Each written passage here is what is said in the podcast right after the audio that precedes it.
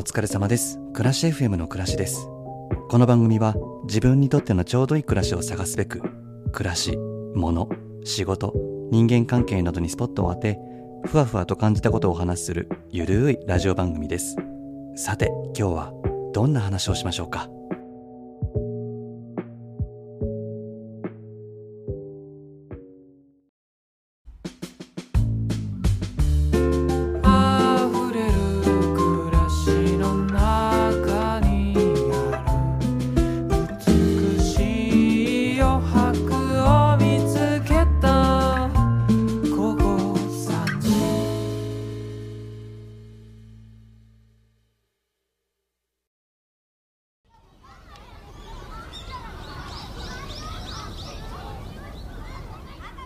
疲れ様です。暮らし FM の暮らしです。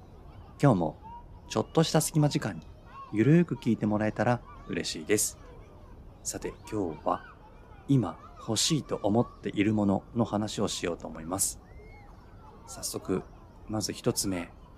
お米を炊く鍋が欲しい。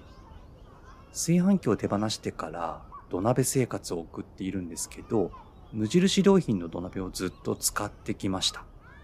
土鍋って色々あるんですよ。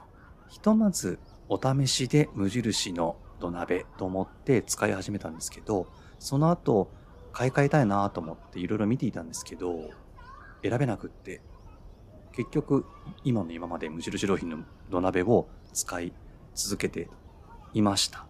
で無印良品の土鍋でも、まあ、美味しく炊けるんですけれどとね形状がちょっと変わっていてなんかねエリンギみたいな形してるんですよ。難しいな説明するの。エリンギの頭みたいな形してんのよ。だから取っ手がついていないんですよね。だから持ち運ぶ時につるっと滑りそうになって危ないなーって思ったことも何度かあったのとと非常に重い。取っ手がない上に重いんで、まあ、僕はちょっと扱いづらいなーって思っていたんですよね。美味しくは炊けるんだけれど。なんで、うん、新しくお米を炊く鍋が欲しいなって今思っています。でどんな鍋が欲しいかというと具体的にはですね春の無水っていう商品名の鍋が欲しいんですよね。春っていうのは HAL で無水はカタカナ。春無水っていう鍋が欲しいです。シルバーでアルミニウム製なんですけど非常にスタイリッシュな形状をしています。で直火もオーブンも OK 両方に対応している。広島の職人さんが一つずつ手作りをしているものらしくって無水鍋だから栄養を逃さない。耐久性に優れていて長く使える3世代鍋って書いてある。茹でる蒸す煮る焼く炒める炊く。オーブン代わりにも使える。蓋とか本体の側面も高温になるから全体に熱が伝わってパンも焼けちゃうんだって。すごいよね。うん。であと揚げるもできる。鍋の用途もさることながらキッチンの棚にスタッキングした時に見栄えがするっていうのも条件としてあるんでその条件で言うとこの春無水っていう鍋は今僕の中ではピカイチなんですよね。この無水鍋以外だとすごい有名なストーブ。っていうメーカーの鍋も気になっていますね。うん。両方とも重いんですけどでも取っ手がついてるから持ち運びはしやすいかなっていうところで。今のところ春の無水あとはストーブもちょっと今調べているっていう感じですかね。やっぱりまあ鍋って言っても値段がねやっぱお高いんでそんなパッと買えるわけもなくどれが一番いいんだろうって一番を求めようとしちゃうとねなかなか着手できない。だけれどももうここは失敗してもいいからこれっていう鍋をちょっと今回はトライして買ってみようかなって思っています。この冬ボーナスが出たら鍋の話でした。お米を炊く鍋を今探しています。二つ目はね大皿です。大きいお皿。大皿ね。これなんで欲しいって思うかっていうとこの間うちにお客さんが来た時にご飯を作って出したんですけど3人分の3人前のパスタを作ったんですけどね旗とあれ？3人分のパスタをよそう皿がねえなって思ったんですよねどこ探してもないわけどうしようかなって思った挙句あの、ボール？本当に恥ずかしい。ボールによそって出したんですよね。幸い、シルバーのボールだったんで。いや、でもちょっとこれ、ダメだな。今思い返してもやっぱダメだったかな。そう、だから、お客さんが来た時に、うちでご飯を食べるってなった時にね、よそうお皿の一つもねえのかって思っちゃったんですよ。で、僕が数年前にミニマリストとしてガンガン物を減らしていた時は、お客さん用のグラスもコップもなけりゃ、箸もフォークもスプーンもない時代があったんですよね。で、その時は、来客時は紙コップ、紙皿とかで用意していたんですけど、いやもうなんて味気ないんだろうと思って、それを経験してからはちゃんとお客さん用のグラス、コップ、それからフォークとかスプーンとか箸はちゃんと用意したんですけど、お皿がなかった。お皿がないのよ。そんなにしょっちゅう来客があるわけではないけれど、でもね、いつ来てもいいように、まあ、うちにお客さん呼ぶの僕嫌いじゃないんで、むしろ好きなんで、そういう時に楽しい時間を過ごせるように、楽しい食卓を囲めるように大きいお皿が欲しいなって今思っています。で、この間、栃木に住んでいるお友達と一緒に、栃木の益子に行ってきたんですよね、器を見に。僕大皿が欲しいんだよねって、あらかじめ言っといて、で、何軒かお店をピックアップしてくれて回ったんですよね。で、そこで見つけたのが、伊藤義行さんっていう作家さんが作ってる白い大皿。見つけたんですよ。これいいなって思って。白いお皿がキッチンの棚にスタッキングされてるってめちゃくちゃ美しいなって思ったんですよね。潔くて美しい。で、買おうかなって思ったんですけど、いやでももうちょっと下調べしてからにしようと思って、ちょっと守りに入ったんですが、もうしばらくリサーチをしてですね、大皿をゲットしたいなと思ってるんですけど、今のところ、伊藤義行さんという作家さんの白い大皿、今チェックしています。はい。これもう伊藤義行さんの大皿に決めたと思ったらまた益子に行かなくちゃいけないのか。でもまあいいか。うん。ということで、二つ目は大皿でした。はい。三つ目。ブランケット。ブランケットね。毛布っていうんですか？ブランケット。大判のブランケットが欲しいなと思ってるんですけれど、ソファーでね、ぬくぬくしながら過ごしたいんですよ、リビングで。で、まあ普段寝るように使ってる毛布でも、まあコート足りるっちゃコート足りるんですけど、インテリアに馴染まないなって思って、なんか柄がインテリアに馴染むような柄のブランケット欲しいなと思って、で、前から欲しいと思っていたラプアンカンクリっていうフィンランドのメーカーのブランケット有名なんですけど、それがね、欲しいなと思ったんですよね。もうずっと憧れていた。うん。まあお値段もね、ちょっとお高い、もうね、値段の話になっちゃいますけど、でもさ、ねお値段のこと見過ごせないじゃないですか。で、今欲しいと思ってるのは、そのラプアンカンクリっていうメーカーのラムウールブランケットなんですよね。1枚24,200円。130センチ ×170 センチのブランケット24,200円。ねえ。どうで、まあ、伝統的な織を元にデザインされたコロナ柄っていうんですかね。まあ、太陽柄。なんかシンプルな太陽柄なんですよ。ちょっと調べてみて、コロナ柄。なんか一見ね、お花みたいな形なんですけど、なんか昔懐かしい感じの雰囲気もありつつ、でも色がやっぱりフィンランドっぽくって、とてもおしゃれなんですよね。このラプアンカンクリのブランケットが欲しい。それをソファーにかけておきたい。で、お休みの日はそれにくるまってお茶飲みながら過ごしたい。すごいね。なんか丁寧な暮らしっぽいよね。うん。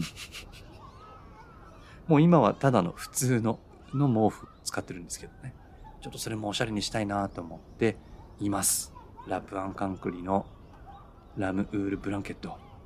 欲しいです。もうずっと前から欲しいと思っていた。ね。で、最後4つ目はですね、植物ですね。インスタグラムとか見ていただくと、うちの部屋、割と観葉植物があるんですけど、室内の植物ではなく、ベランダに置く植物が欲しいんですよね。一軒家からマンションに引っ越してきてからね、まあ、一軒家の時別にうちに庭があって植物がわんさか生えていたってわけではないんですけど、お隣のお家の植物をちょっと借景してたんですよ。お借りしていたんですよ。景色として。で、マンションに引っ越してきてからは、借景する植物もちょっと今見えないんですよね。なんか風がそよそよそよいでいる日には、木が揺れてる様子を見たいなって思って。で、今うちのベランダには、一つ、トネリコっていう木があるんですけど、その木がゆらゆら揺れてはいるんですけど、もう一本ぐらい欲しいなと思っていて、まあ、それがどの木なのかっていうのはまだ定まってないんですけど、今植物屋さんを巡っていてですね、なんかピンとくる植物ないかなって思って探しています。窓から見る植物、揺れてる植物を見て過ごしたいなっていうところで植物です。今はこの4つのもの。鍋と大皿とブランケットとベランダに置く植物が欲しいなって思っています。で、これ自分であげてみて気がついたんですけど、洋服欲しいなって、俺思ってないなって気がついたんですよね。毎年秋とかになると、いや、今年の秋冬は何着て出かけようかなとか考えるんですよね。考えていたんですよ。うん、で、秋に入ったらもう早速洋服を買いに街に出かけて行っていたんですけど、なんか洋服欲しいなって今思ってないな。珍しいなと思って。うん。今は欲しいなの矛先が暮らしの道具に向けられているっていうことに気がつきましたね。これはどういう心境の変化なんでしょうか。まあ、でもですね、一つ考えられることは、まあ、アウターにせよ、まあ、ニットとか、あとボトムにせよ、自分がもうこれ、これが欲しいって思ったものしか、妥協した買い物をしてこなかったんですよ、ここ最近。なんで、だいぶ揃ってきたなっていう満足感があるっていうのはあるかもしれませんね。だから洋服って自分が納得していないもの、妥協して買ったもので揃えると、なんかさらに物欲をかき立ててしまうんじゃないかな。なんかコンプリートできていないっていう感じになっちゃって、衝動買いにつながっていくんじゃないかなって思いました。なんで昨年一昨年の秋物冬物の買い物を振り返ってみると、もうこれしかないっていうものを買い揃えてきたんで、多分ちょっと満足してるのかもしれないな、とは思っています。とか言ってね、またもうちょっと寒くなってきたらなんか洋服買っちゃったとか言ってるかもしれませんけど、もしだとしたら、倉石さんなんか言ってること違いますよって 指摘してください。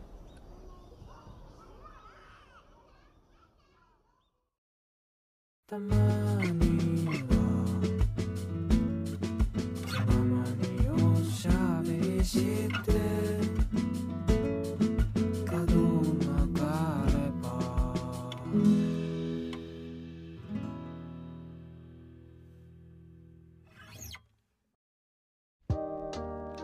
お便りをいただきました。テイナーネーム、マヨネーズさん。クラピさんこんばんは。いつも心地よく聞かせていただいています。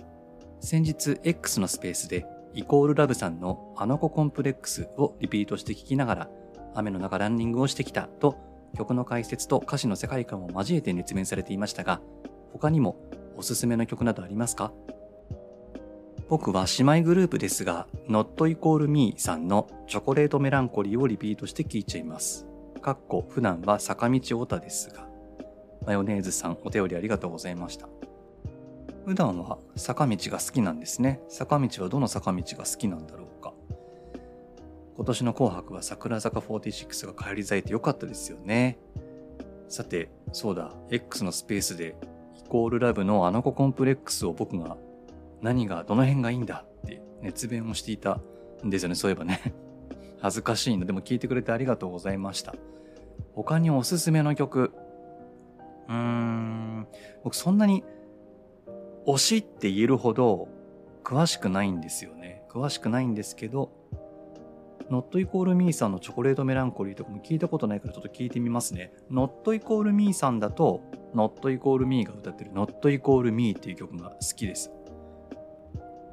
イコールラブだと、青春サブリミナルとかすごく聞きますね。っていうのも、Not Equal Me っていう曲も、青春サブリミナルも、うんと、ちょっと最近腰を痛めてお休みしてるんですけど、ランニングをするときにこれも 聞いてるんですよ。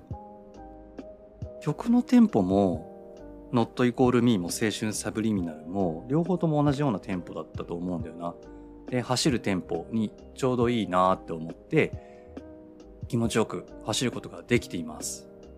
そもそも曲を好きになる要素って僕歌詞よりも音なんですよね。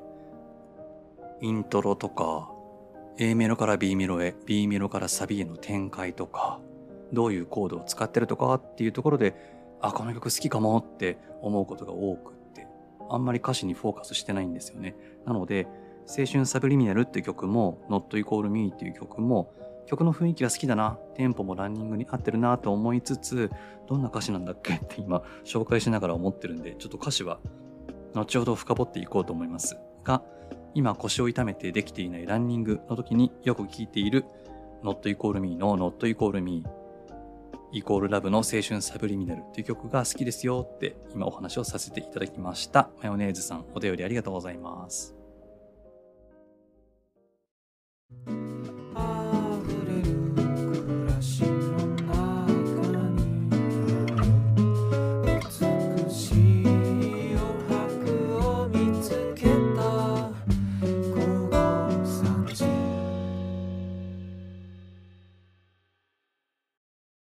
暮らし FM の今のアートワークになってからもう割と時間が経ってますけどイラストレーターの夏夏菜さんという方に書いていただいたアートワークなんですがそのアートワークがようやくステッカーになりました。嬉しい。早くステッカーにしたいしたいと思っていたんですけどちょっと重い腰が上がらず12月のポッドキャストウィーケンドに向けて動き出してようやく完成しました。12月16日の土曜日、下北沢にあるボーナストラックっていう会場で行われる、ポッドキャストウィーケンド。もしお越しいただいて、暮らしらしき人を見たら、声をかけていただいて、ステッカーをお渡しできればなと思っておりますので、よろしくお願いします。今日もまたあれがいいこれもいいと暮らし FM では、皆さんからのお便りをお待ちしております。暮らしにまつわること、物、仕事、人間関係などについて感じたこと疑問に思っていることを番組概要欄にあるお便りフォームからお寄せください。お待ちしております。それから、この番組に興味を持ってくださった方は番組のフォローを、Apple Podcast のレビューや Spotify の評価でポチッと星をつけてくださるとすごく嬉しいです。それでは暮らし FM この辺で暮らしでした。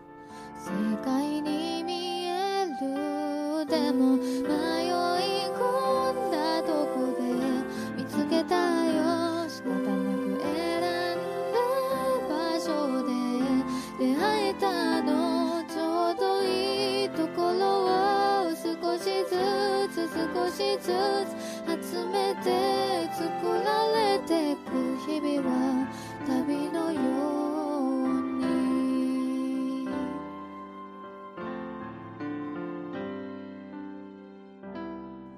暮らし FM